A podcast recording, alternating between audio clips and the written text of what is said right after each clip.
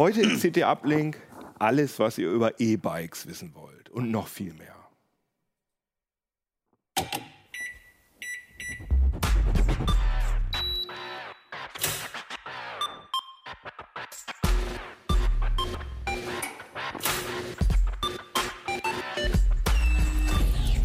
CT Uplink. Jo, herzlich willkommen hier im CT Fahrradkeller. Das sieht hier tatsächlich so ein bisschen aus wie in irgendeiner rumpeligen Fahrradwerkstatt, aber eigentlich sind wir hier ganz normal im CT Videostudio. Wir haben einfach nur den CT Uplink Tisch ein bisschen weggeschoben, damit die schönen Bikes hier äh, auch ordentlich zur Geltung kommen.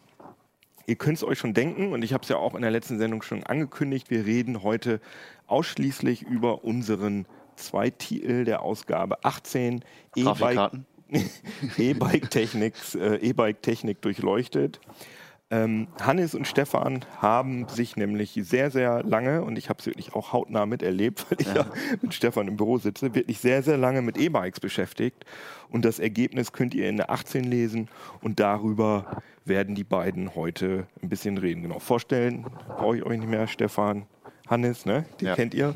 Und ihr habt ähm, ganz viele E-Bikes getestet und habt euch mit Testgeräten rumgeschlagen und alles Mögliche. Aber was mich jetzt erstmal als erstes interessiert, ähm, woher kommt eigentlich dieser, dieses Interesse gerade, dieser Hype, dieser E-Bike-Hype? Oder täusche ich mich da, dass der gerade existiert? Nee, auf alle Fälle. Also wir sind ja auch nicht ohne Grund auf das Thema gekommen. Das ist ja jetzt nichts, was wir uns irgendwie im Keller ausgedacht hätten. Sondern ähm, es ist einfach so, dass es extrem boomt mit den E-Bikes. Also es ist halt auch so, dass die letzten zwei Jahre die, ganze Fahrradindustrie, die in Deutschland relativ stark ist, wirklich durch diese E-Bikes wirklich gerettet wurde, kann man, glaube ich, sagen.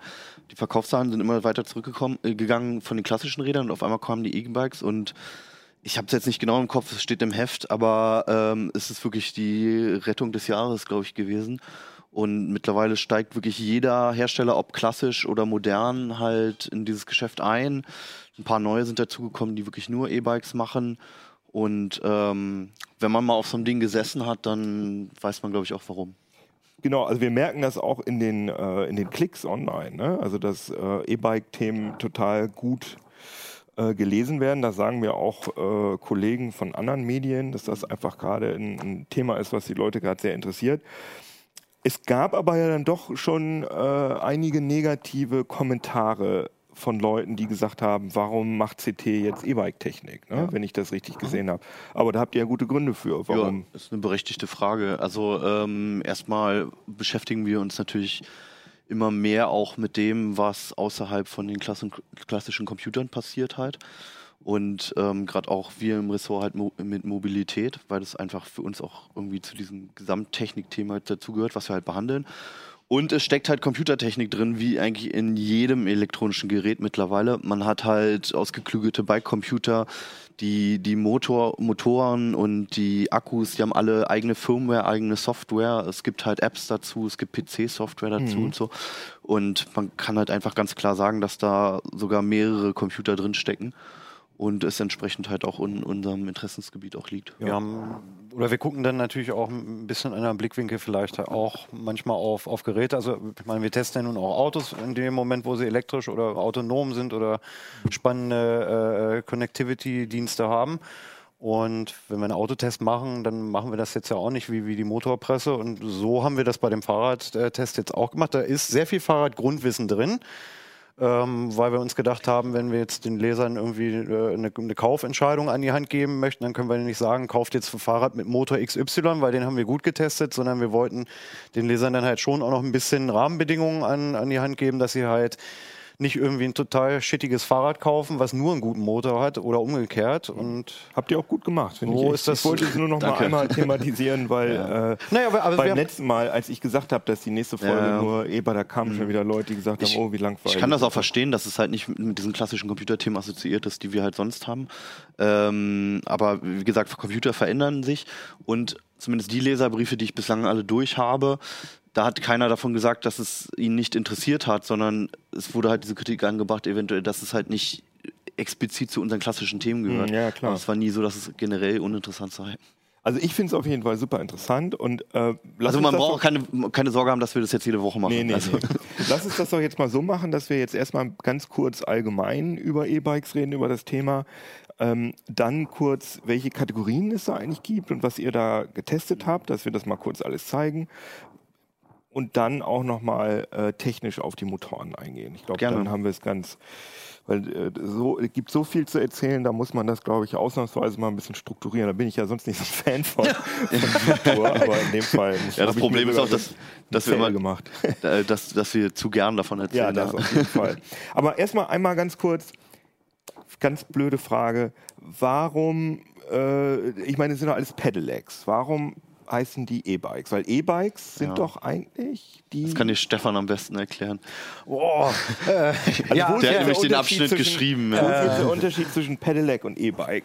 Also so richtig trennscharf, die Unterscheidung gibt es nicht. Also ähm, in der Theorie ist es tatsächlich so, es gäbe ja auch Fahrräder, die rein elektrisch fahren, so wie man das von einem Mofa oder Motorrad äh, kennt, dass man halt, halt einfach ein Gashebel ist Mhm. es dann ja nicht, aber einfach einen Drehgriff hat und, und den dreht man und dann geht der Motor und das Ding fährt los, ohne dass man irgendwas tun muss.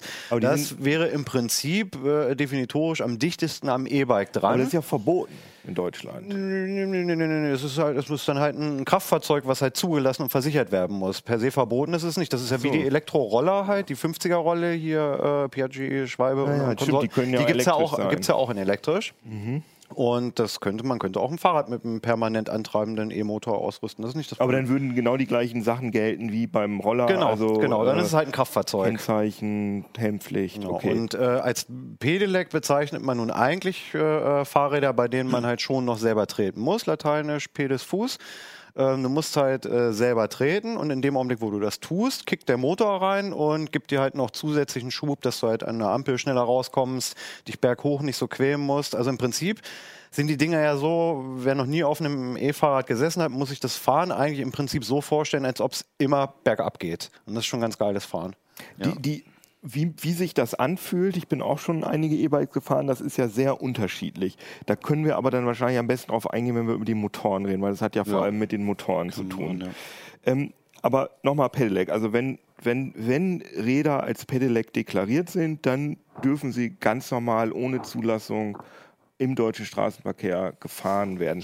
Nee, das wäre zu einfach. Wir sind hier immer noch in Deutschland, ja. ähm, nee, also bis jetzt ist es irgendwie äh, die Regelung dahingehend, dass der Motor nur eine maximale äh, Leistungsabgabe von 250 Watt haben darf. Er darf halt, wie gesagt, nur in, ähm, eingeschaltet sein, also schiebend unterstützen, solange du halt selber auch trittst. Und die Höchstgeschwindigkeit der Motorunterstützung liegt bei 25 km/h, was Hannes und ich zu wenig finden. Aber das können wir ja später vielleicht noch besprechen. Ähm, dann sind es im Prinzip erstmal vom Gesetz her stinknormale Fahrräder, die jeder so fahren darf. Du musst dann auch keinen Helm tragen, das Ding muss verkehrssicher sein, das reicht. Also Gibt- 250 Watt Motor, maximal 25 km/h, dann abregeln. Okay. und nur unterstützend beim Treten. Und ähm, dann darf das im Prinzip jeder ohne Führerschein, Altersbeschränkung fahren, sofern das Rad an sich natürlich verkehrssicher ist. Also eine Klinge, Ja, Reflektoren, Lichter. Ähm, und dann gibt es ähm, die größere Kategorie S-Pedelecs. Ähm, die sind schneller. Die sind sogar eine ganze Ecke schneller, haben einen stärkeren Motor und ähm, haben eine Höchstgeschwindigkeit von 40 km/h. Und da kommst du dann schon in den Bereich, dass der Gesetzgeber sagt, ja, okay, das sind jetzt irgendwie keine Fahrräder mehr im klassischen Sinne. Man muss zwar auch dort noch selber treten, um die Motorunterstützung zu bekommen, ähm, aber die Dinger sind halt wirklich schnell. Also wer mit mit 40 km/h mal in der Innenstadt ähm, irgendwo lang gefahren ist, ähm, der wird merken, das ist ein Unterschied und da ist an der Stelle bei 40 km/h ähm, das auch gar nicht so verkehrt, dass, dass dann halt gesagt wird, okay, ähm, das behandeln wir jetzt eher so ein bisschen rechtlich wie ein Mofa und Also Helmpflicht. Genau, es gibt eine Helmpflicht. Ähm, an dem Fahrrad muss ein Versicherungskennzeichen sein. Also man braucht dann eine Haftpflichtversicherung für, für Verkehrsunfälle. Hat, macht dann hinten wie bei einem Mofa ähm, auch ein kleines Versicherungskennzeichen dran. Und dann kommt der Teil, der für viele SP-Delec-Fahrer vielleicht ein bisschen lästig ist. Das ganze Ding braucht eine Bauabprüfung, damit so am Straßenverkehr teilnehmen kann. Und dann kommen da ganz, ganz viele Sachen ins Spiel, mit denen sich Fahrradfahrer sonst nie beschäftigen müssen. Ähm, du musst immer mit Licht fahren, auch bei Tag. heutzutage, so wie alle anderen motorisierten Zweiräder das auch müssen. Das S-Pedelecs brauchen auf jeden Fall ähm, einen Außenspiegel am Lenker, was manche Leute irgendwie total dämlich finden. Ich unter anderem auch. Ich mache lieber einen Schulterblick, als dass ich beim Sturz riskiere, dass mir das Ding irgendwie mein Gesicht wegschneidet. Ähm, und die Fahrradteile, die an so einem S-Pedelec dran sind, die unterliegen auch der Bauartprüfung. Also das äh, Lastenrad von Riese und Müller hier ist ein S-Pedelec. Und da ist es jetzt tatsächlich so, das Ding hat eine, äh, ähm, ja, im Prinzip eine Bauartprüfung oder, oder eine, eine Betriebserlaubnis mit diesen Schwalbereifen, die da jetzt montiert sind. Das heißt, wenn ich mir jetzt äh, irgendwie äh, eine Scherbe oder einen Nagel in den Reifen fahre, kann ich nicht zu einem Fahrradhändler gehen und sagen, zieh mir da jetzt mal irgendwie einen neuen Schlauch und einen neuen Mantel drauf. Das muss dann einer sein, der halt auch für SPD-Lex eine Zulassung hat. Ansonsten, wenn ich dann einen beliebigen anderen Reifen montiere oder wenn mir die Griffe nicht gefallen, ist auch ein sicherheitsrelevantes Teil und ich möchte da andere Griffe dran haben und, und bastel da irgendwas anderes dran, erlischt streng genommen die Betriebserlaubnis des Fahrzeuges. Ähm, und damit auch meinen Versicherungsschutz und dann sollte man besser damit keinen Unfall mehr Aber bauen. zum TÜV muss ich damit nicht. Zum TÜV musst du nicht, ne? Aber darf ich damit dann auf normalen Fahrradwegen fahren? Nein. Nein, S-Pedelecs fahren nicht auf Fahrradwegen oder dürfen nicht auf Fahrradwegen Ah, ja, okay. fahren.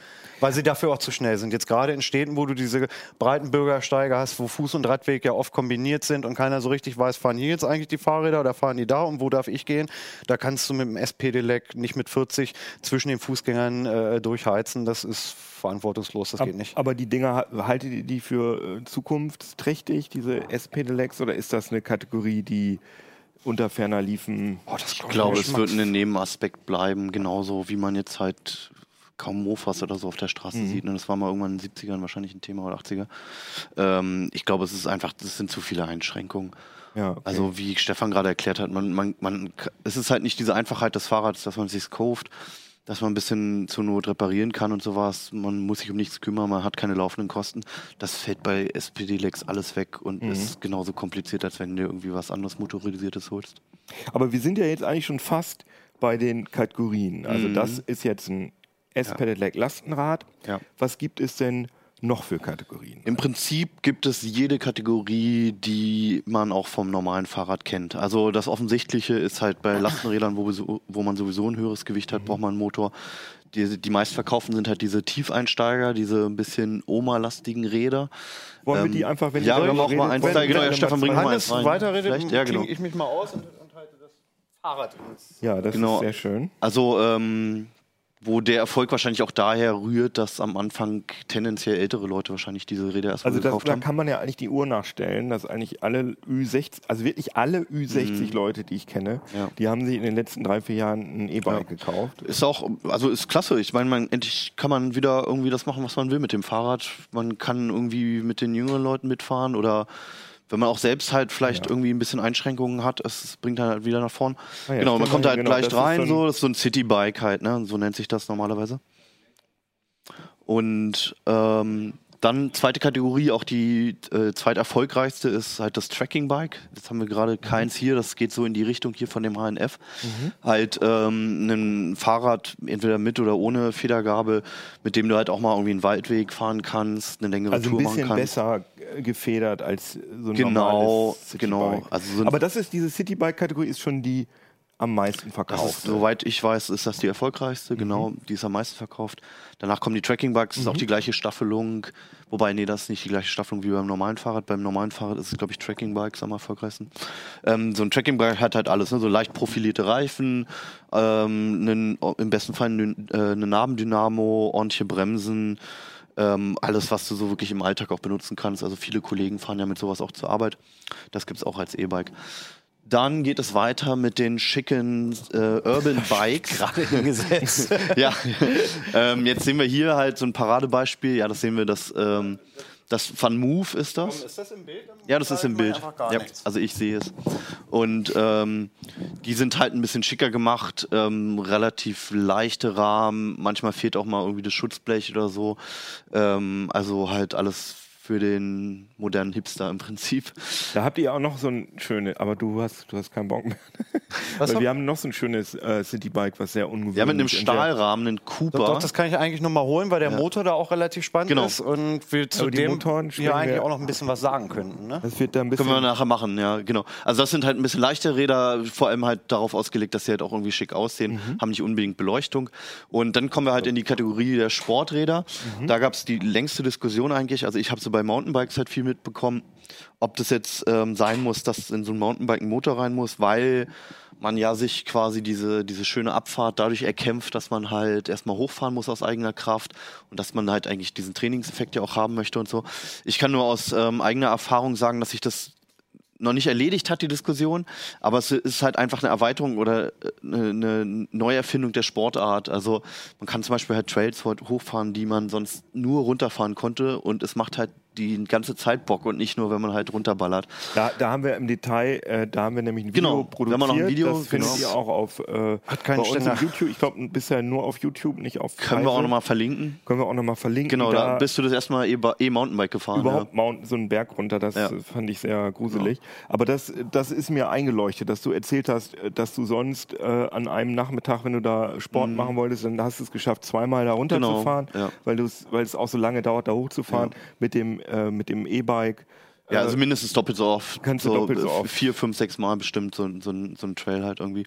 Genau. Ähm, genau, macht und, auch. da, und die Rennräder gibt es auch, habe ich Und genau, also die einzige Kategorie, die jetzt noch nicht so richtig erschlossen ist, ist sind Rennräder. Ja, Selbe ist ja Diskussion natürlich bei, wie bei äh, Mountainbikes, bloß da kommt noch hinzu, dass du mit dem Rennrad ähm, fast 90 Prozent der Zeit über 25 Stundenkilometer fährst. Ne? Also das ist wirklich eigentlich nur für, für halt Gefälle, wenn du halt mal einen Berg hochfährst. So. Wobei man da auch wieder sagen muss, das, das Rennrad fährt man oft in Gruppen und wenn da halt jemand einen anderen Trainingszustand hat oder körperliche Einschränkungen oder vielleicht auch schon ein bisschen älter ist oder so, dann kann er halt irgendwann nicht mehr mitfahren oder die anderen sind halt gelangweilt. Und das wird dadurch zum großen Teil aufgehoben. Und es gibt so wirklich bislang nur so eine Handvoll Rennräder mit E-Motor, ähm, aber sie kommen langsam und es ist halt sehr emotional aufgeladen bei diesen Sporträdern, diese Diskussion. Also wenn man da mal in Foren guckt, da wird auch teilweise beleidigt und es ist so richtig Hass dabei, was ich nicht so richtig nachvollziehen kann. Weil, glaube ich, auch viele Leute einfach sauer sind, dass sie sich halt über 10, 20 Jahre irgendwie einen Trainingszustand ange, äh, angeeignet haben, halt mit viel Quälerei. Und jetzt halt der 70-Jährige neben einem halt den Berg schneller hochfährt als man selbst.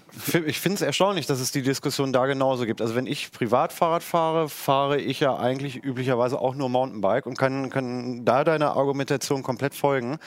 Und ich verstehe eigentlich nicht, warum die für Rennräder nicht genauso gehen soll. Ne? Also wenn, wenn die fahrradaffinen Kollegen, so wie Christian Hirsch, wenn der am Wochenende äh, eine Rennradtour macht, dann fährt er halt 180 Kilometer hier einmal irgendwie im, du- durchs Umland und die angrenzenden äh, äh, Landkreise. Und was soll daran schlimm sein, wenn er halt irgendwie da hinten Richtung Weserbergland in die sieben Berge kommt und berghoch sich halt einfach irgendwie diese, diese Leistungsspitze schenken kann und dafür halt entspannt wieder zu Hause Ich ankommt? glaube, es tut weh, wenn so jemand an einem vorbeizieht. Und aber andererseits, also ist ja nicht so, dass ein trainierter Fahrer nicht auch ein E-Bike fahren dürfte. Ne? Also, nee, genau, so rum geht's auch. Und also bei mir ist es auch einfach, ich mache das nach der Arbeit, fahre ich manchmal eine Runde Mountainbike. Und wenn es halt irgendwie noch anderthalb Stunden Zeit habe, dann will ich ein bisschen was gesehen haben. Das geht mit dem E-Bike schon mal besser. Und ich will am nächsten Tag nicht halt halb tot zur Arbeit kommen, halt wenn ich richtig reingehauen habe. Sondern manchmal möchte ich einfach ein leichtes Training. Und man muss dazu sagen, es ist immer noch saumäßig anstrengend. Es nimmt einem ein bisschen die Leistungsspitzen, aber man kommt komplett durch, durchgeschwitzt wieder nach Hause, wenn man möchte. Aber, aber was mir, wenn ich da einmal zu Mhm. sagen darf, also dein Argument mit dem, äh, mit dem Downhill oder Mountainbike fahren, Mhm, ja. ich meine, da ist es ja echt so, da macht ja, sagen wir mal, 90 Prozent macht das Runterfahren Spaß. Es macht ja eigentlich niemandem Genau. das Hochfahren Spaß. Und dieses, Ja, man, wenig, man ja. Mhm. schenkt sich also sozusagen die unspaßigen Teile. Bloß beim Rennradfahren, soweit ich das beurteilen kann, Mhm. gehört ja sozusagen das Berghochfahren und äh, diese Abwechslung, die Mhm. gehört ja die gehört ja zum Rennradspaß, auch wenn es natürlich masochistische Anteile hat. Auch, Mhm. Ja. ähm, gehört auch dazu. Ne? Also deswegen ist mir das mit den Rennrädern, Ja. ich finde es auch seltsam, aber warum soll man sich darüber aufregen? Wenn jemand da Bock drauf hat, ist doch gut. Finde ich auch. Es macht den Sport nicht kaputt. Es ist jetzt auch nicht so, dass sich die Disziplinen irgendwie großartig ändern würden oder so, wie es halt irgendwie bei Formel 1 oder so der Fall ist. Sondern das pa passiert halt neben, nebeneinander. Und es sind halt manchmal auch einfach neue Disziplinen, die sich erschließen. Und ob man da jetzt teilnehmen will oder nicht, kann jeder selbst entscheiden, denke ich. Meiner Meinung nach. Aber okay, dann haben wir jetzt, Ja. äh, wir haben das jetzt durch, also durchexerziert, wir haben sozusagen das normale, ja, Seniorenrad oder wie, wie nennt sich das? Ja, Tiefeinsteiger, Citybike. Citybike. Wir haben die, die Hipster Citybikes. Urban Bikes. Urban, Ja. Ah, Urban, okay. Ja. Wir haben die Trekkingfahrräder. Genau. Wir haben die Mountainbikes und wir haben die Rennräder. Und das Lastenrad. Und das Lastenrad. Und was wir nicht im Test hatten, weil es noch eine sehr kleine Kategorie ist, ist das Klapprad. Ah ja, Das gibt's jetzt auch schon.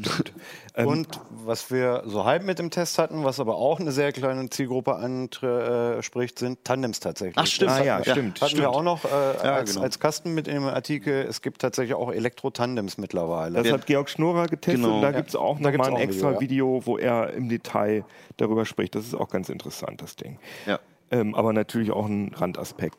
Ähm, einmal noch mal kurz zu den Kategorien. Kann, könnt ihr einmal sagen, wie viel Geld man da eurer Meinung nach mindestens ausgeben muss? Da gehen die Meinungen stark auseinander. Also, wenn du es wirklich, wirklich billig haben willst, dann kriegst du halt irgendeine Gurke auch schon für 1000 Euro. Ja, aber das Im nächsten Mediamarkt oder so. Würde ich nicht empfehlen, weil man einfach schnell Probleme mit diesen klassischen Komponenten bekommt. Und es ist eher so ein Ding, wenn man das halt zweimal im Jahr rausholt, dann kann man das machen. Aber wenn man Ähm, da, äh, wann sagen wir mal, jeden gute zweiten Bremsen Tag haben soll. Ja, also das- ernsthaft wird, äh, gut, äh, ernsthaft wird es halt so, sagen wir mal so 1500, 1600, Mhm. 1700 Euro. Da fängst du langsam an, wenn man was wirklich Gutes Und haben das möchte. ist die Citybike-Kategorie. Oder auch Das schon sind Tracking-Bikes oder Mountainbike-Hardtails meistens, also ungefedert hinten. Also Citybikes, Trekkingbikes, Mountainbike, Hardtails und auch diese ähm, ähm, Urban Bikes. Die Hipster-Bikes sind in der Regel bislang alle noch ein Mhm. bisschen teurer. wo sie weniger Teile haben. ähm, ja, w- hier kommt, glaube ich, auch ein Stück weit die Lifestyle-Komponente dann halt bei, bei einigen Fahrrädern noch mit hinein. Oder jetzt hier bei, bei ähm, dem hier speziell, dass es, sag ich mal, sehr connected ist. Das Ja, ist ja schon über das würde ich auch gleich gerne nochmal Also- im Detail reden, aber einmal Kurz- ganz kurz die Preise durch. Genau, kurz zum Preis. Also nochmal, das hier ist das HNF Nikolai ist ein ganz gutes Beispiel. Das hat halt alles dran und auch eine ordentliche Ausstattung, die ich so vertreten würde als eine sehr vernünftige E-Bike-Ausstattung. Das kostet, wenn ich mich nicht irre, so dreieinhalbtausend Euro ungefähr. Das ist Trekkingbike, würdest du Das sagen? ist, nee, das ist, ja, nee, Urban. Also es Es ist gut ausgestattetes Urban, was Ja. halt nicht zu sehr auf Design geht, sondern sehr viel auf praktische Komponenten halt setzt und trotzdem ganz schick ist eigentlich. Ähm, Und mit, also mit dem da Ding würde ich sagen, da hat man halt schon so irgendwie se- sechs bis 15 Jahre Spaß, je nachdem, wie lange der Akku hält. Aber ähm, da, da vermisst man nicht schnell was. Damit kannst du auch große Touren machen. Da geht nicht so schnell kaputt. Da hast du nicht um die Sicherheit irgendwie Angst. Du hast einen Ansprechpartner ähm, als Firma, den du halt fragen kannst. Ähm, das wäre so ein Umsorglospaket erstmal. Und das so über 3000 Euro muss man dann halt schon rechnen. Ah ja, okay.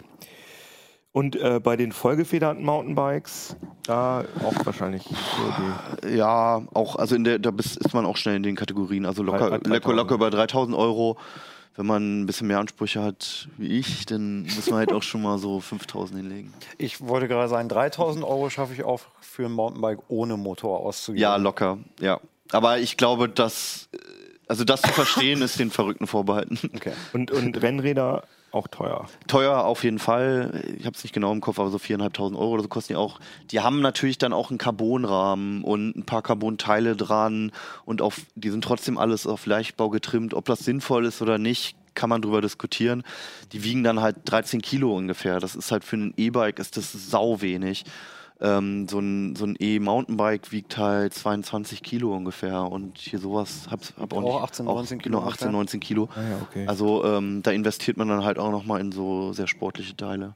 Aber lass uns mal, wir haben gerade Ja. schon angedeutet, lass es, kannst du das mal Ich kurz zieh's hier mal in rein. den, Warte mal, das ist mein Mikrofon. Das halt, ein äh, Move, ja. Das ist das Van Moof Ja. und äh, das ist auch äh, Electrified S1. Genau, kommt bald das S2.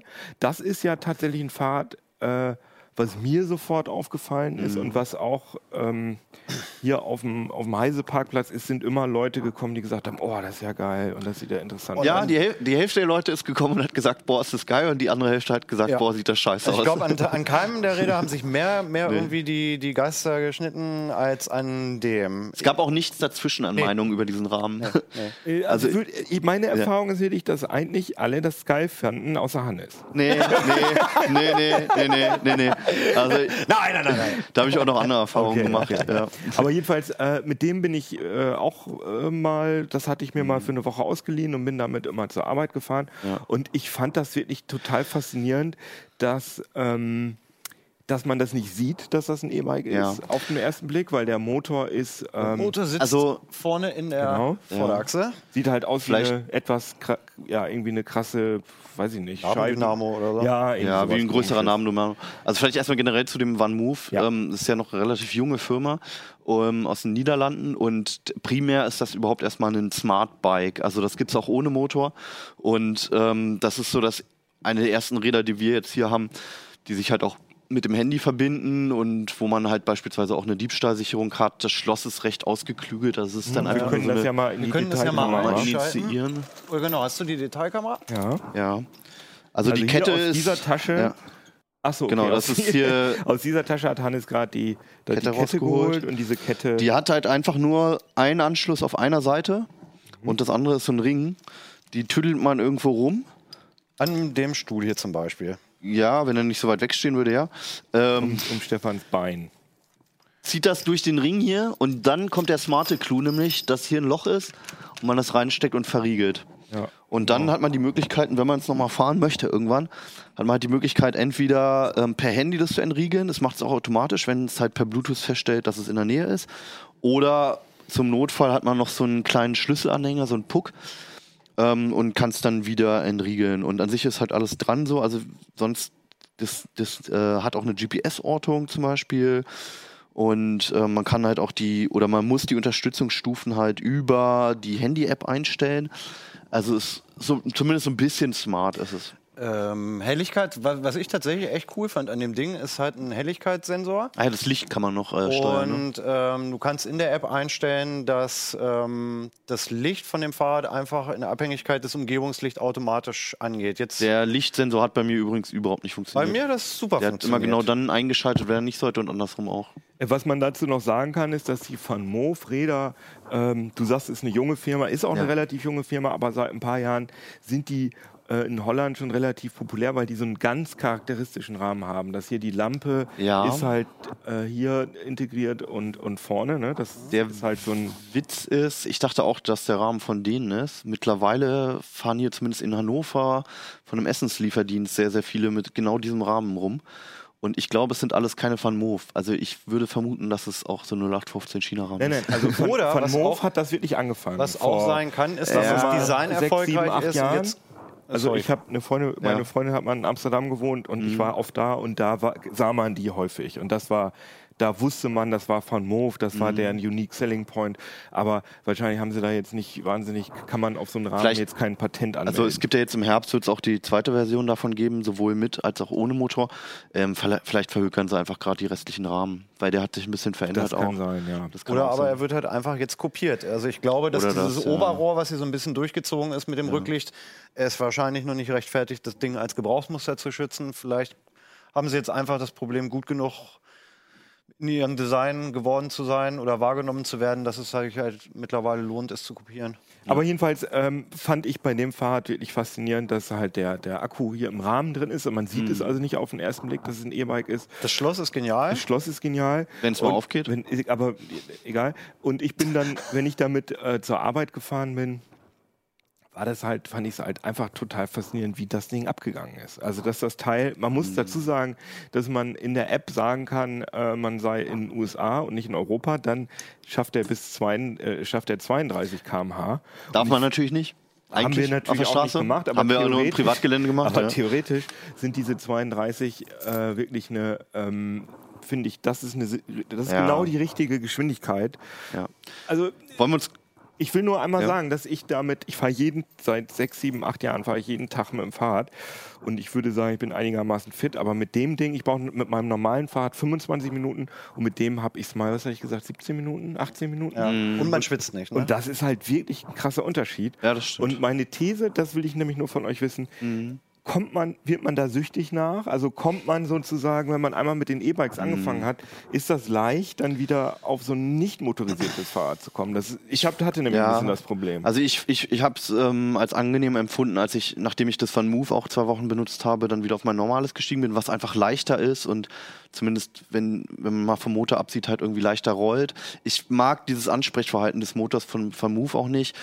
Es ist halt so ein bisschen Moped-Feeling, ne? Also das, das mögt ihr beide ja, dass man es halt wirklich nur ganz leicht anstoßen muss mit den Pedalen, gar keinen Druck ausüben muss und der zieht einen eigentlich, eigentlich ist Also fast ist wie eine Knopfsteuerung. drin, der halt guckt, bewegt sich irgendwie das Pedal Genau. und wenn ja, äh, macht er den Also das Motor stimmt, an. dies, dies Fahrrad ist schon Genau. äh, wirklich an der Grenze des, des äh, legalen äh, Aber das- äh, das äh, entwickelt.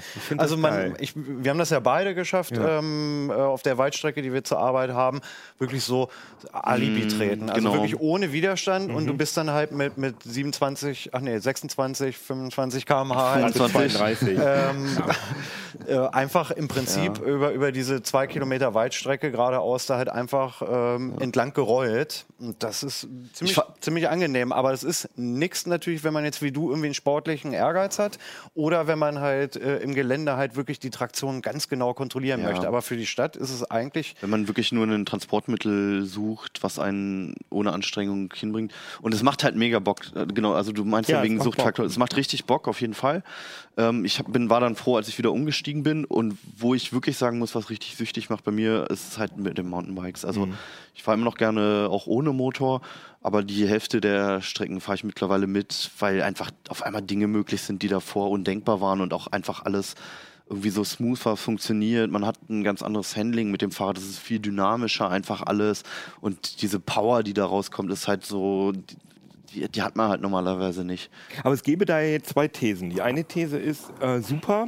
Die E-Bikes führen Leute, die sonst nicht mit dem Fahrrad zur Arbeit Mhm. fahren, führen vielleicht dazu, dass die mehr Fahrrad fahren, dass die vielleicht sogar ihr Auto verkaufen. Immerhin sich ein bisschen prima. bewegen, ja. Auf der anderen Seite führt es aber auch vielleicht dazu, dass Leute, die sonst immer normale Fahrräder gefahren sind, dass die jetzt auf E-Bikes umsteigen, was natürlich vom Umweltschutzgedanken eigentlich schlechter ist, weil da sind natürlich Mhm. äh, Lithium, äh, ist das Lithium-Polymer oder Lithium-Ionen-Akkus drin, da sind äh, die verschleißen schneller und so weiter und so fort. Da, also das sind so die beiden äh, Gefühle, die ich, äh, die ich da habe. Wie seht ihr das? Also Also äh, ich sehe es erstmal, ich, ich sehe es erstmal, dass sich halt Leute wieder äh, selbst bewegen, die so mit einem normalen Fahrrad halt nicht bereit dazu waren. So kann man machen, wie man möchte.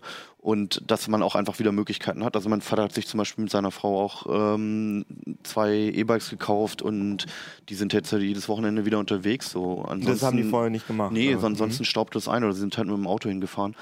Ähm, und klar, also jede, ich glaube, jede Elektro äh, neues elektronisches Produkt hat das Problem, dass es mehr Müll gerade produziert. Im schlimmsten Fall halt auch noch sowas wie Akkus, die halt schwer entsorgbar sind. Ähm, damit müssen wir anders umgehen. Das wird in der nächsten Zeit immer wieder passieren und deswegen kann man, ist glaube ich nicht die richtige Schlussfolgerung zu sagen, ähm, wir müssen aufhören, irgendwie neue Produkte einzuführen, sondern wir müssen halt irgendwie eine ordentliche Recyclingpolitik haben. Aber Ja. hat, denn, hat denn das konventionelle Fahrrad, hat das eurer Meinung nach überhaupt noch eine Zukunft? Oder ich meine, wenn man das so dezent da einbauen kann, vielleicht. Ich glaube, es wird, wird was für Liebhaber und natürlich auch eine Gruppe von Menschen, die sich einfach so ein E-Bike nicht leisten können. Also, und wenn es nur Kinder sind. Und ähm, ich glaube, es wird halt viel mehr zum Sportgerät werden und die Bedeutung als tägliches Be äh, Beförderungsmittel zum, als zum E-Bike abgeben eher. Also diese Also, also, also das tägliche Beförderungsmittel wird ein Glaub- E-Bike. Tendenziell also, würde ich sagen. Also, Sinn, ja. Ich glaube aber nicht, dass das klassische Fahrräder äh, verschwinden. Also wie Verschwinden gesagt, auf gar keinen wir, wir Fall. reden halt immer noch über, über äh, einen relativ hohen Einstiegspreis, ähm, das, was viele Leute nicht bereit sind im Moment Ja. auszugeben. Ähm, zumal man kann, man kann im Prinzip die Akkus nicht mit denen von Handys äh, vergleichen, aber die Leute sind, die Kritik schlägt ja auch Elektroautos immer entgegen. Un, zu Unrecht, ähm, ja, mein Handy muss ich nach zwei Jahren ja wegschmeißen, weil der Akku platt ist und das nur noch einen halben Tag durchhält. Also die Problematik hat man bei Autos nicht und die wird man aller Voraussicht nach, zumindest bei den guten E-Bike-Akkus, nicht haben. Aber natürlich ist der Akku ein Verschleißteil und nach, nach x Jahren wird es notwendig sein, den Akku auszutauschen. Und da kann man sich dann halt auch auf Preise von 500 bis 1000 Euro gefasst machen. Ne? Also das ist Gerade wenn der Akku im Rahmen ist. Ne? Gerade wenn er hier im, Akku- äh, wie bei dem im, im Rahmen verbaut ist. Ich würde mir, glaube ich, zutrauen, dass ich ihn hier selber rauskriege, aber sie verkaufen ihn gar nicht einzeln. Also hast, hast Ja, du ja, ja, wirklich klar. das Problem. Das ist jetzt bei dem, bei dem HNF und bei dem Riese und Müller, dem Lastenrad, äh, ein bisschen besser gelöst. Das können wir ja vielleicht gleich nochmal zeigen. Ja, wir können ja über das Van Move, habt ihr schon recht, also das, Genau. damit wir auch mal was Negatives sagen, also die Bremsen äh, sind eine absolute Katastrophe. Die Das sind schreddeln mechanische total. Scheibenbremsen. Ja, so ja. billige Scheibenbremsen und vor allem, was ich auch sehr nervig fand, ist, dass die Verbindung äh, zwischen Handy und Fahrrad sehr unzuverlässig war, was dazu geführt hat, dass äh, der immer die Motorleistung umgestellt hat während der Fahrt. Oder Also- es ließ sich oder also ließ sie nicht aufmachen. ließ sich per Handy äh, tatsächlich nicht besonders zuverlässig aufschließen. Ich Irgendwann ging es dann doch. Ich habe den ne? Keyfob die meiste Zeit benutzt, damit ging es eigentlich praktisch immer. Jetzt eben, als ich es per Handy gemacht habe, ging es auch. Aber wenn du Bluetooth-Smog um dich rum hast oder äh, was weiß ich, dem Ding irgendwas krumm hängt, dann funktioniert es halt eben gerade mal nicht. Also da muss Van Moof dran arbeiten. Und was ich persönlich jetzt als Nachteil empfunden habe, ähm, mit dem nicht herausnehmbaren Akku ist halt ähm, das Aufladen. Ja, also hier stimmt. unten Da sitzt halt so eine kleine. Notebook-Buchse unter einer Staubschutzkappe, der ich eigentlich nicht zutraue, dass sie Wasser zuverlässig abhält, ehrlich gesagt. ähm, und dann ist da so ein stinknormales Notebook-Netzteil mit bei, ähm, was nicht mal besonders schnell lädt. Also das braucht acht, neun Stunden für eine komplette Ladung.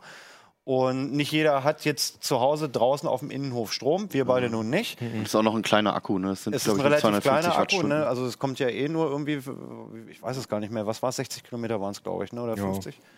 Ähm, äh, Ach ja, das Netzteil ist nicht mal wasserfest. Also selbst wenn wir jetzt irgendwie eine, Außensteckdose oder so hätten, würde ich das da, wenn Regen angesagt ist, mit so einem 0815 Notebook-Netzteil nicht über Nacht laden Ja lassen. klar, und das Ding schl schleppst du nicht in den vierten Genau, Stock, dafür ne? wiegt es Ja, irgendwie ja, mit ja, seinen klar. 22 Kilo zu viel. Das, Das ist will ich nicht Fall bei uns da Nachteil. durch den Flur hochschleppen. Also das solltet ihr unbedingt bedenken, wenn ihr ein E-Bike habt. Die meisten haben äh, abnehmbare Akkus, dann nimmt man nur wie so eine Manche, Tragetasche. ja. also, da, also man hat jetzt ab- mit Ausnahme dieses HNFs zum Beispiel, ähm, hat man oft das Problem, dass man entweder so einen aufgesetzten Akku hat, der relativ hässlich ist und auch meiner Meinung nach aussterben wird, oder meistens halt einen Akku, den man nicht einfach so rausnehmen kann, Mhm. sondern rausschrauben muss zum Beispiel. Lass uns doch einmal nochmal das andere. Das ähm, Cooper. Das ich ver Urban. Urban. Bike. das Ja, Urban genau. Bike, ja. Ja. Ich, das äh, Cooper, also ich kann ja schon mal Also hier haben wir, wir zeigen es nochmal ganz Ja. kurz bei dem Van Moof. Da gibt es einen äh, Motor im Vorderrad. das Narbe, ist ja. irgend so ein proprietäres Ding. Ähm, Ja, Oder? das, das ist so 0815 China-Ding. China-Motor, genau. Über den Hersteller sprechen sie nicht. Und wir haben bei dem äh, Cooper, ist das auch eine deutsche Firma? Oder was Nee, also das ist diese, diese Cooper-Firma, die, die nach dem Rennfahrer benannt ist. also ja. zumindest haben sie irgendwie die Lizenz gekauft. Und ähm, das Besondere an dem Ding ist halt auch für die Zuhörer, ähm, es sieht auch wieder aus eigentlich wie ein normales Rad, außer dass die Hinterradnarbe sehr, sehr groß ist. Sehr, sehr, sehr groß für eine Narbe. Ja, Und der Rest des Rahmens ist aber unheimlich dünn, auch allein schon, weil es ein Stahlrahmen ist. Das ist halt richtig schick. Da können die Rohre weit dünner gemacht werden als bei Alu oder gar Carbon. Ähm, die Teile sind halt auch alle irgendwie so ausgesucht, dass sie ein bisschen Bling Bling machen. Mhm. Ja, hast du den K Preis im Kopf, Stefan, von dem Rad? Nee, ich habe den im Kopf, habe ich mir jetzt Was sind auch deutlich über 1000 Euro, deutlich über 2000 Euro? Ja. Der Preis, ich, ich weiß es jetzt aus Ja. tatsächlich nicht. Im Heft steht es drin. Ich meine, es waren um die 2000 Euro. Okay. Und der Akku Ja. ist in dem, in dem, in Genau, also die, das dieser drin. Motor, der hat wirklich alles integriert hinten in der Narbe. Da ist der, der Akku drin, da ist der Motor drin, da ist die Steuerung drin. Ähm, in dem restlichen Fahrrad ist nichts mehr verbaut. Also man könnte das Ding jetzt auch so nehmen und hinten ein normales Rad reinbauen, das war's. Da muss man nicht viel machen. Auch selbst der Ladestecker ist in der Narbe drin. Den habe ich auch gleich ramponiert. Es gab ein paar Funken und dann war er kaputt. Oh, kann man das jetzt nicht mehr aufladen? sozusagen? Nein, das ist im Eimer. Achso, ja, vielleicht erfährt das ja jetzt so. Entschuldigung, Äh, ja, das müssen wir noch mal, wollten wir eigentlich schon längst gebeichtet haben. Es ist Ja. jetzt auch kaputt. Hannes hat es kaputt gemacht. Ja, ich, also ich, hab, ich hab, wollte das Ding aufladen, mehr habe ich nicht gemacht. Ne? Ähm, und das Besondere ist, dass der halt auch auflädt beim Zurücktreten. Ne? Stefan, es du war hast von- noch ausprobiert. Von unseren Testkandidaten äh, das einzige Rad, was das konnte. Also das Schöne bei Elektromotoren ist ja nicht nur, dass sie ähm, Energie abgeben können, sondern sie können es im Prinzip wie ein Dynamo auch genau andersrum. Elektroautos machen das ja auch, wenn man sich rollen lässt. Und das möchte, bremst der Motor ab und erzeugt dabei ähm, Strom und ja, rekuperieren. Das heißt, die Energie fließt wieder zurück in den Akku. Nun hast du beim Fahrrad aber eigentlich ja das Problem, dass wenn du einmal auf Geschwindigkeit bist und hörst auf zu treten, möchtest du gerne weiterrollen und nicht so nach, nach drei Metern plötzlich wieder stehen. Und eigentlich müsste man dem Fahrrad halt nun irgendwie mitteilen, so pass auf, jetzt geht's gerade steil bergab oder jetzt rolle ich auf eine rote Ampel zu, jetzt wäre es irgendwie ganz angebracht, einfach über den Motor zu bremsen und dafür wieder ein bisschen äh, Strom in den Akku zu pumpen. Wenn man es cool machen würde, würde ich das halt einfach über die Bremse machen. Dass man an dem Bremshebel einen Kontakt hat, der erkennt, ich ziehe jetzt leicht an der Bremse und dann geht erstmal die Motorbremse mit Energierückgewinnung an. Und wenn ich stärker ziehe, dann greift halt der mechanische Teil der Bremse. So ist es beim Auto auch, ne? So ist es beim Auto auch. Und ähm, da Das der, wird wohl zukünftig kommen. das könnte man ich, im ne? Prinzip machen. Ich weiß nicht, ob es jemand tut. Also du musst äh, diese Bremskontakte da einzubauen und die ganze Logistik dahinter. Ähm, das kostet auch ein paar Euro 50 und das würde ich im Moment nicht machen, solange die Fahrräder eh noch relativ teuer sind.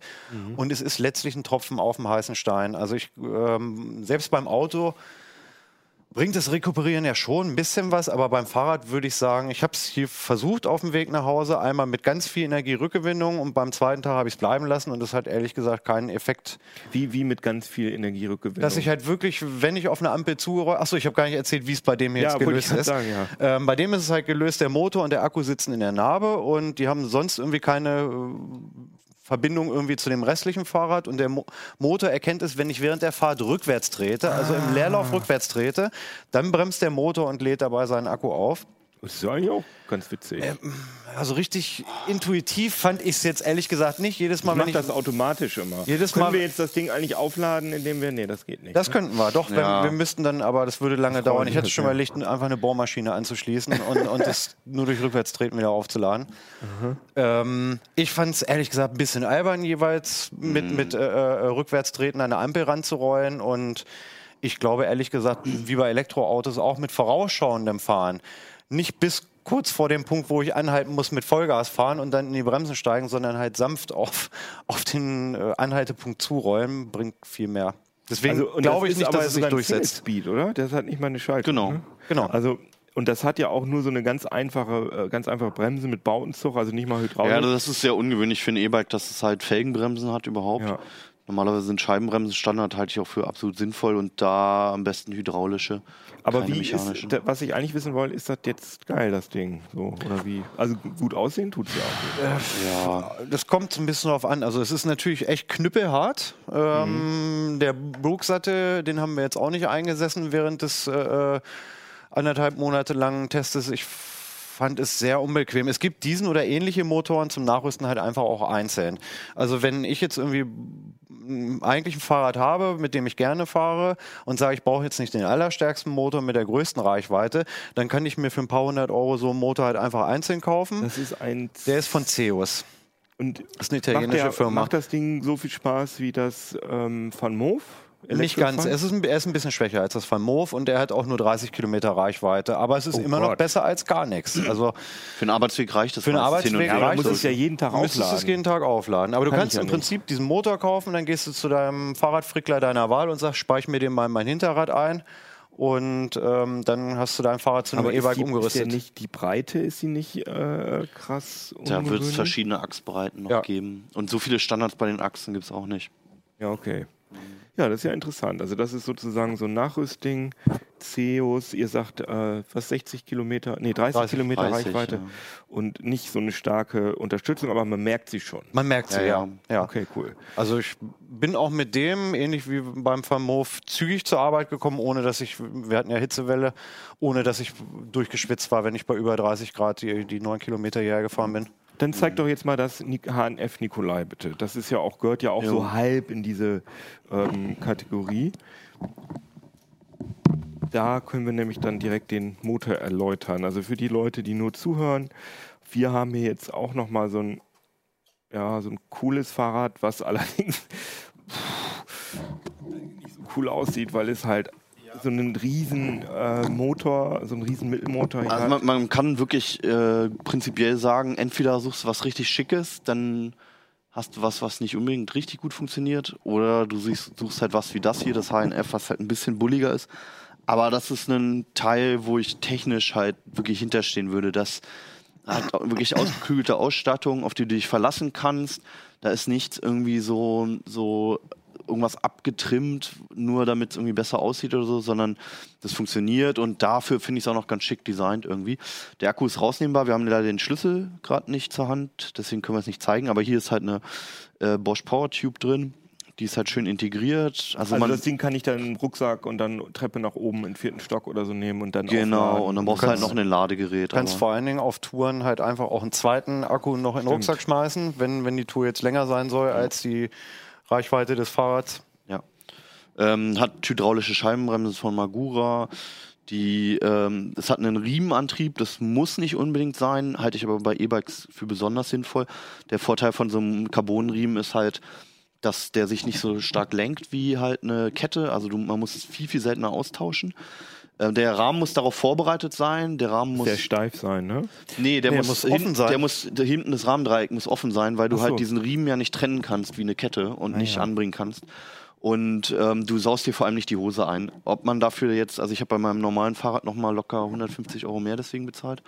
Ähm, Ob es einem das wert ist, muss man Und selbst entscheiden. hast du auch, der Riemenantrieb, den hast du auch schon länger in Betrieb und da, Ja. den kannst du der, weiterempfehlen. der ist super. Also das ist Es halt ein gibt Gates. auch Nutzer, die es richtig kritisieren und sagen, oh, oh, oh, echt, ihr redet von Langlebigkeit bei Riemen.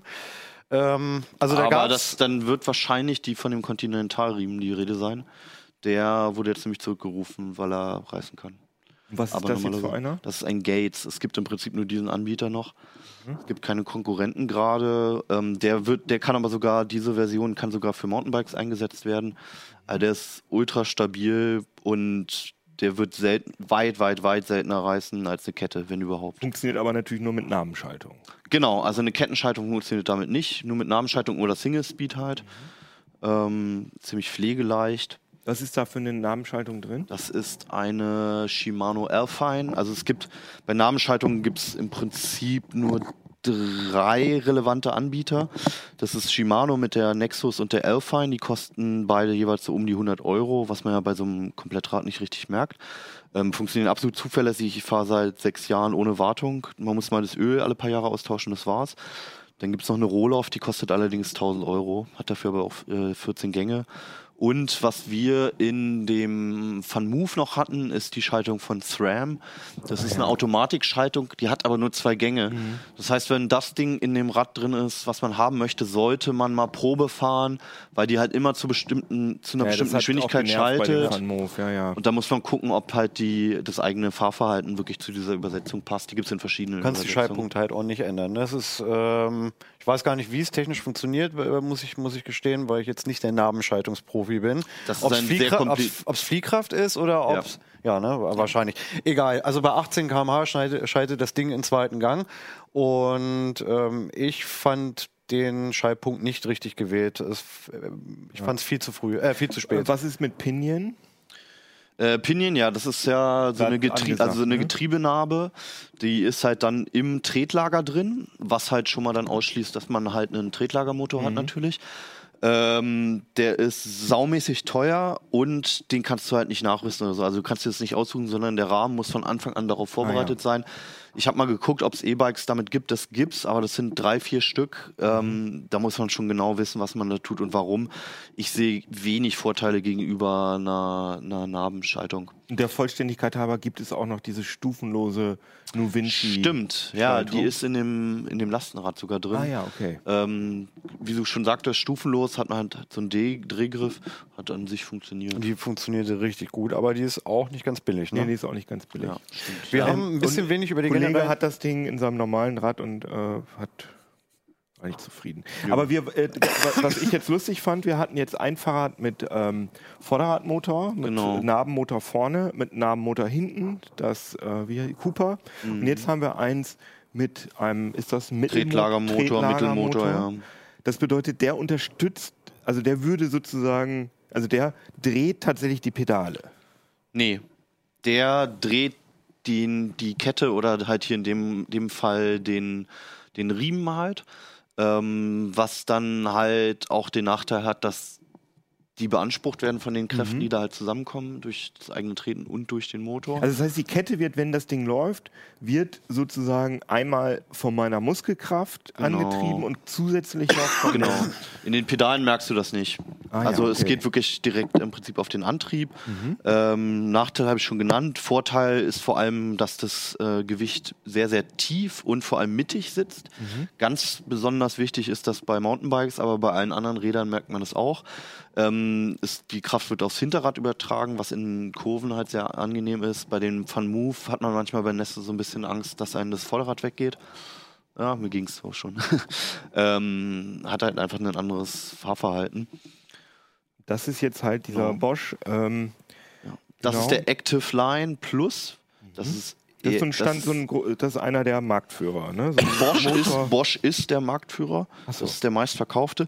Ähm, darüber gibt es halt noch den Performance und den Performance CX. Die sind halt eher für den sportlichen Also die Bereich drei. gedacht. Eigentlich. gibt's- Active Line. Es gibt vier Modelle, glaube ich, von Bosch. Wir jetzt haben sie genau. aufgelistet, ähm, aber das waren jetzt eigentlich die wichtigsten. Das sind die wichtigsten. Ja, das sind Die gibt es auch noch in unterschiedlichen gebaut. Ausbaustufen. Also da war äh, ist die Bosch-Webseite tatsächlich sehr hilfreich. Die gibt es äh, auch jeweils dann noch mit unterschiedlichen Drehmoment. Ja. ja. Fünf Modelle. Ah ja. Performance, das, also das, die tollsten oder die teuersten oder besten sind die Performance Line Genau. CX und dann gibt es Active Line Plus und Also die unterscheiden sich halt im, im, vor allem im Drehmoment, was sie halt abgeben. Und das sind auch die Motoren, die, die ich am häufigsten in diesen, ähm, in diesen Touren-City-Rädern, in diesen auch in den Tiefeinsteigern Genau. Das ist auch sehe, ein ganz ne? guter Kompromiss irgendwie. Der Bosch, der macht es nicht so richtig schlecht, so wie die meisten teureren Motoren halt auch. Ähm, es gibt leisere, es gibt schöner einsetzende Motoren, es gibt sportlichere. Aber ähm, wenn das in dem Rad drin ist, was man haben möchte, dann macht man nichts sonst wie falsch. Ähm, ein Nachteil, der Ein mich zum Beispiel Allrounder könnte man eigentlich. ja, das ist ein ganz guter Allrounder. Was mich dazu gebracht hat, ähm, doch einen Shimano-Motor zu nehmen. In war- privaten. In meinem privaten Mountainbike war dann, dass man an den Bosch halt nicht mit dem Handy die Firmware aktualisieren kann. Ich weiß nicht, ob es sich mittlerweile geändert hat, aber vor einem Jahr war das noch so. Ähm, man muss halt jedes Mal zum Händler fahren, wenn eine neue Firmware rauskommt, was manchmal halt doch schon relativ wichtig ist, weil es einfach die, das Fahrverhalten verändert, wie der Motor einsetzt und aussetzt und die Übergangsphase halt auch bewältigt zur nicht motorisierten Also Bosch und. Shimano sind so die. Genau, die das sind, die, das die sind die beiden ganz großen, wobei Bosch noch ein ganzes Stück mehr verkauft. Äh, daneben gibt es halt noch Yamaha, auch ein Mittelmotor halt. Mhm. Und was hatten wir als vierten drin? Die Shimano ist auch Mittelmotor. Ne? Genau, Yamaha ist auch ein Mittelmotor. Und Brose. Und gibt es- Brose gibt es auch als Mittelmotor, wobei das da ist. Das Schöne an dem Brose ist, dass der den Herstellern ganz viel offen lässt, wie sie den in den Rahmen integrieren, wie der Akku integriert ist und sogar die Hersteller selbst noch ihre Apps programmieren können. Also ähm, zum Beispiel Specialized hat das gemacht. Ähm, das bedeutet aber auch, dass die, dass die Hersteller diese Arbeit reinstecken müssen. Entsprechend halt kommt es nur in teureren Rädern vor, weil es halt Entwicklungsarbeit kostet und es gibt nicht so richtig viele Anbieter.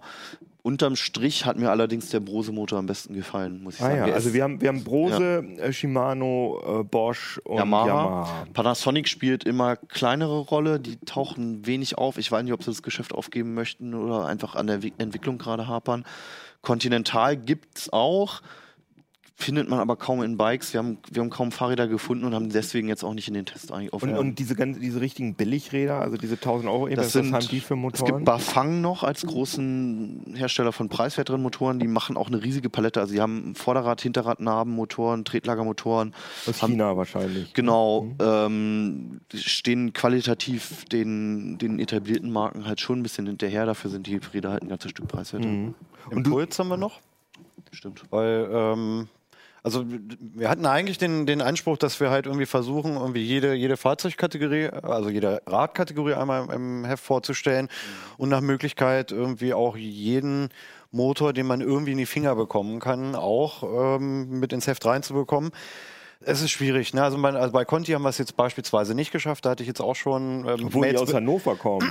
da hatte ich jetzt auch schon äh, ähm, Leserbriefe bekommen, wieso jetzt Bafang und Conti halt nun äh, gar keine Erwähnung äh, gefunden haben, ob wir die vergessen hätten. Nee, wir haben die nicht vergessen. Es, ähm, es ist aber manchmal dann halt auch wirklich schwierig, irgendwie ähm, einfach das passende Fahrrad an Start zu kriegen. Ja, ja, ihr euch bringt so ja der Test. Motor, der pure Motor nichts, sondern eben braucht das ja genau, am Fahrrad. Genau, deswegen haben wir uns entschieden, bei dem Tiefeinsteiger, den wir eingangs ähm, in die Kamera gehalten hatten, ähm, haben wir uns dann für ein Fahrrad entschieden, was eher ja so die Einstiegspreisklasse ist. Und das wird man mit dem Impulsmotor, der auch aus Deutschland kommt, Ähm, Die Firma heißt Impuls tatsächlich. der Motor heißt Impuls, die Firma heißt, äh, habe ich auch ins Heft geschrieben und danach wieder vergessen.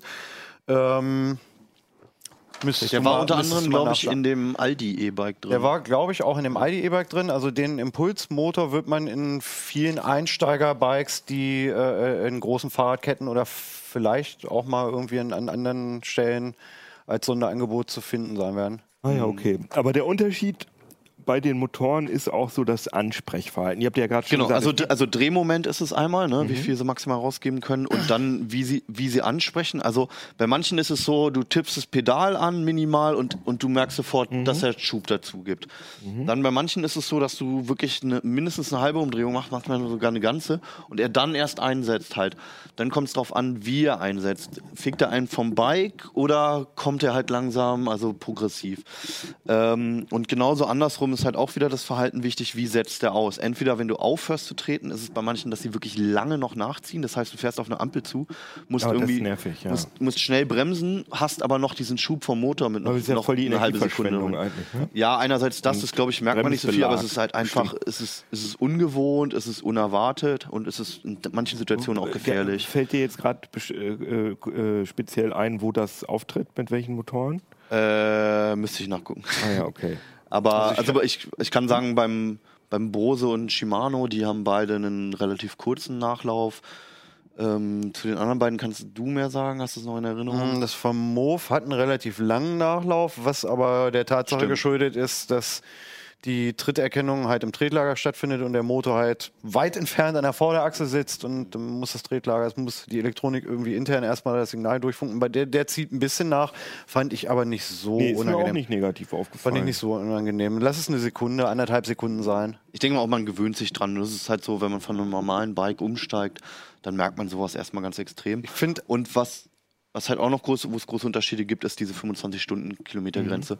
Das klingt erstmal so profan, aber dadurch, dass die Grenze, da können wir gleich noch drüber sprechen, so beschissen gesetzt ist und dass man da so oft reinfährt, gerade in der Stadt halt, du hast ständig mit dieser Grenze zu tun. Vor allem, du beschleunigst ja so schnell. Du bist ja sofort. Genau, du bist da, wenn 25. du halt den Boost-Modus Ja. drin hast, so, weil du sowieso nicht weit fährst, dann äh, bist du da sofort drin. Das heißt, du musst dich wirklich damit beschäftigen.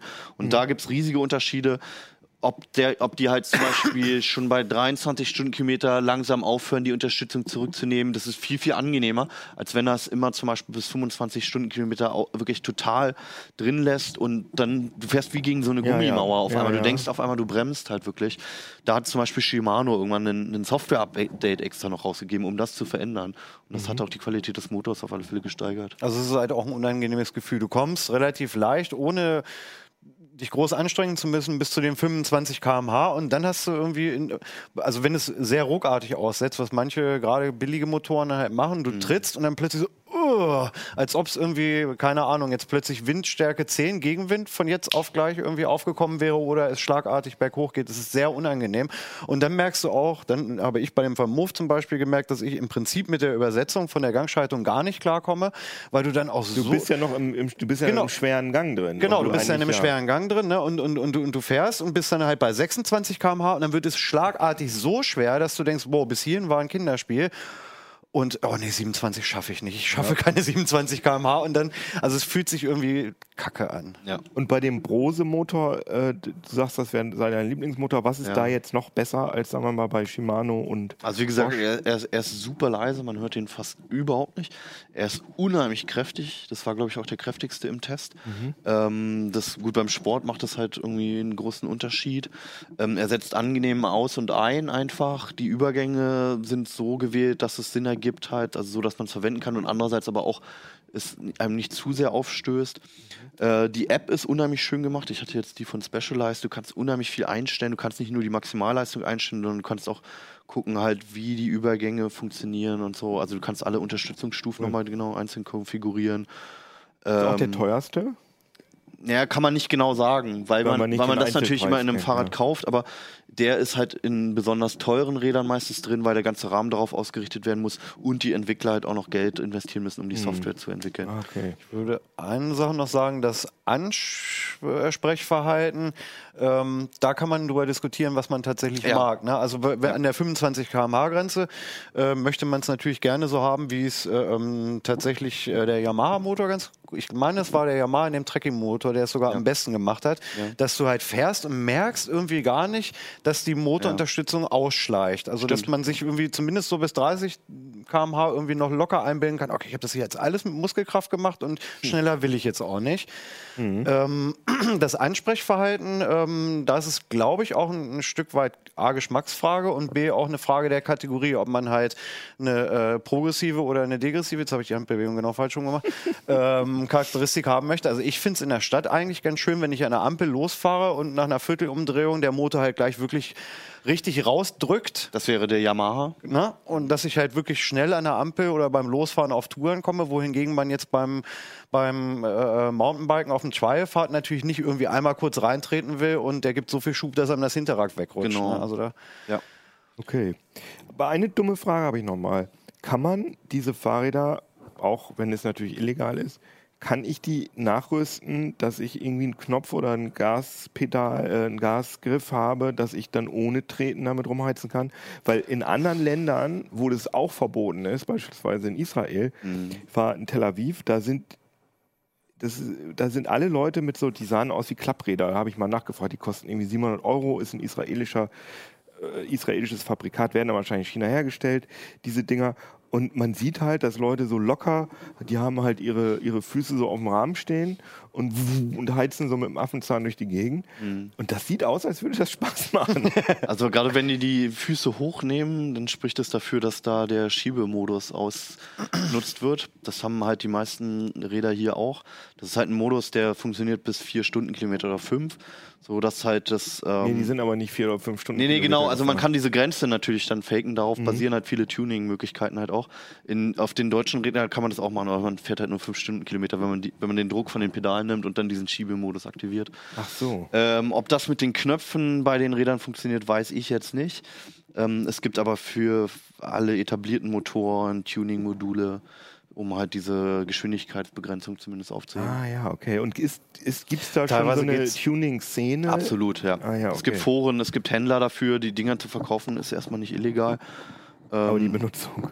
Die Benutzung auf der Straße schon, genau. Also wenn das Problem ist halt, ähm, wenn man auch angehalten wird deswegen und die Polizei es rausbekommt, äh, besteht die Gefahr, dass der Führerschein erstmal weg ist. Weil und, Fahren ohne Fahrerlaubnis. Genau, ne? und ähm, es kann auch noch sein, dass das Fahrzeug konfisziert wird. Oh Gott, ja ja, gut. und dann geht es halt schon gesagt, um sehr viel Geld. geht dann halt auch ganz schnell wieder um, um, um, um Haftung. Ne? Also ähm, Ja. du kannst äh, theoretisch, du kannst auch V-Max-Sperren rausdingsen. Bei, wie gesagt, beim VMOV äh, ist es nun relativ einfach, ne? weil es in anderen Ländern halt auch höhere ähm, Höchstgeschwindigkeitsvorschriften gibt.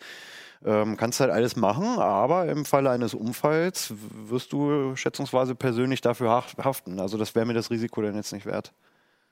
Ja, das äh, sehe ich auch ein. Aber bei, ich meine, beim Vermov kannst du halt, werden dich kaum blitzen. Sondern, Nee, das stimmt. Und sie sagen, oh, das kam mir jetzt aber ein bisschen schnell vor und dann kannst du eben mal kurz schnell wieder Da- in den wie gesagt, da könnte man- EU-Modus Ja, bloß halt, wenn du gerade jemand umgenietet hast, dann hast Ja. du vielleicht andere Probleme, als in der App rumzugucken. Ja, ja. Ne?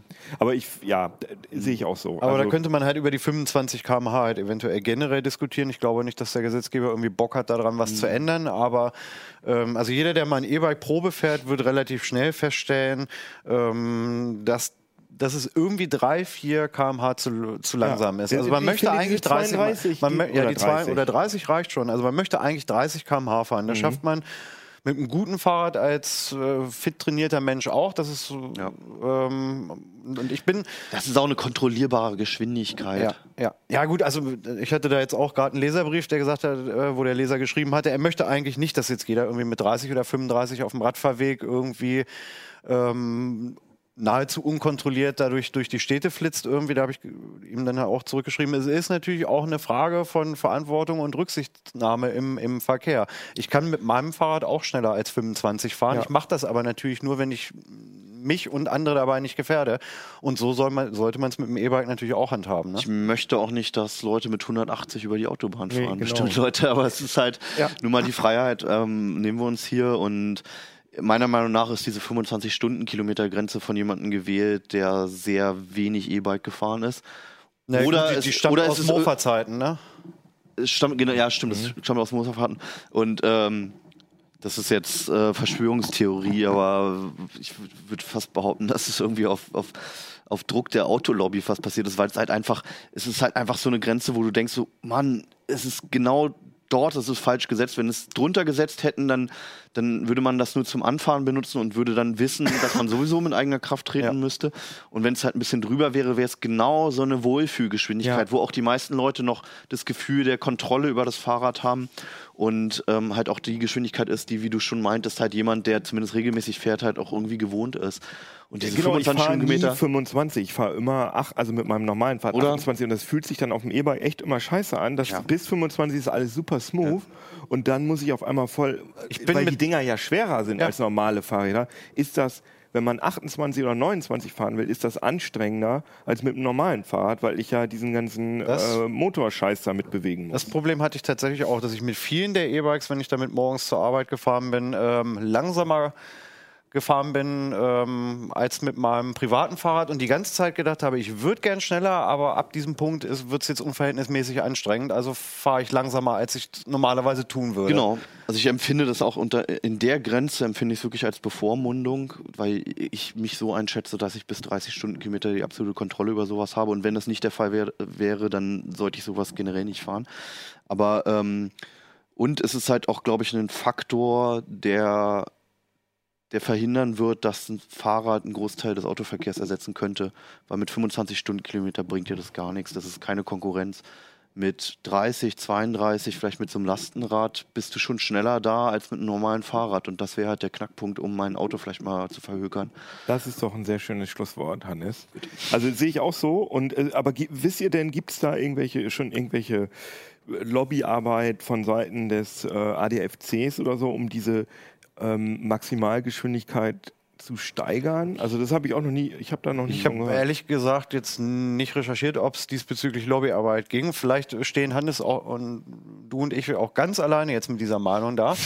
ähm, einfach weil wir so viele von den Dingern gefahren sind. Und, Nee, ähm, aber Also schreibt uns da mal zu, Genau, das würde ja. uns interessieren. Also äh, diese Fahrradthemen polarisieren ja schon auch. Ich kann mich Ja. daran erinnern, als ich mal irgendwo im Ablink gesagt habe, dass ich beim Fahrradfahren manchmal Podcast höre, dann kamen die ganzen Autofahrer und haben mir erzählt, oh, das ist ja, du bist auch einer von denen, die dann immer so blöd fahren. Und, ja, äh, wir fahren durch den also, Wald, ne? Also Da würde ich mich freuen, wenn die Autofahrer sich aus der Diskussion vielleicht einfach mal raushalten könnten, muss ich aber ganz offen sagen. Ja, also mit diskutieren ist in Ordnung. Nee, aber ich meine, die, weiß ich auch nicht. Also, ich finde, ja, Wir wollen. Ja, möchte ich noch ein persönliches Schlusswort sagen. Ähm, ich finde gerade die E-Bikes hätten sogar so ein bisschen die Chance, äh, irgendwie diesen, diesen Clash, den man zumindest in Großstädten zwischen Radfahrern und Autofahrern oft erlebt, ähm, äh, auch vielleicht irgendwie so, so ein bisschen zusammenzubringen. Also ich fahre relativ Ja. oft mit dem Auto zur Arbeit, ich bin aber auch äh, viel mit dem Fahrrad äh, jetzt diesen Sommer gefahren und mich nervt's. Mich nerven, wenn ich mit dem Rad fahre, nerven mich rücksichtslose Autofahrer und wenn ich mit dem Auto fahre, äh, Geht mir auch so. nerven mich Radfahrer, die meinen, dass keine rote Ampel zählt. Ähm, und ich glaube, wenn mehr Leute ein E-Bike da stehen hätten und das häufiger nutzen würden, das schärft so ein bisschen die Sinne für den anderen Verkehrsteilnehmer und vielleicht schafft man es dann mal gegenseitig Ja, das, aufeinander ich Rücksicht war ja auch nehmen. mal Auto sogar, als äh, kann man mir jetzt nicht nachsagen, dass ich Autos jetzt per se hassen würde. Aber äh, da, ich wollte damit nur sagen, dass Autofahrer natürlich dagegen sind, wahrscheinlich diese, äh, diese Höchstgeschwindigkeit hochzusetzen.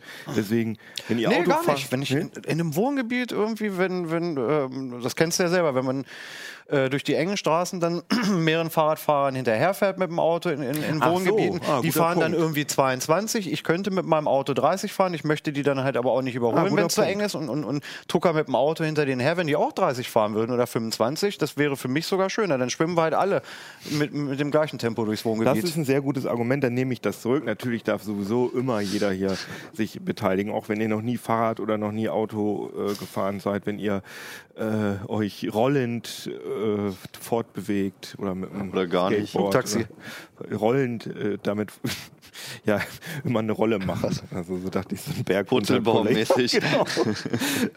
Schreibt uns, äh, wie seht ihr E-Bikes? Habt ihr ein E-Bike? Ähm, Ist das interessant für euch? Äh, findet ihr das auch, dass die Maximalgeschwindigkeit von 25 km/h zu gering ist? Das interessiert uns alles. Ich würde auch gerne, falls ein SPD-Leck-Fahrer dabei ist, würde ich auch gerne mal eine Meinung dazu hören. Ich habe gerade gedacht, du meinst, äh, wenn ein SPD-Wähler. Ach so, dabei nee. nee, nee, wir wollen nicht politisch werden. Nee, okay. SPD-Lag, SPD-Lag. ja. Okay.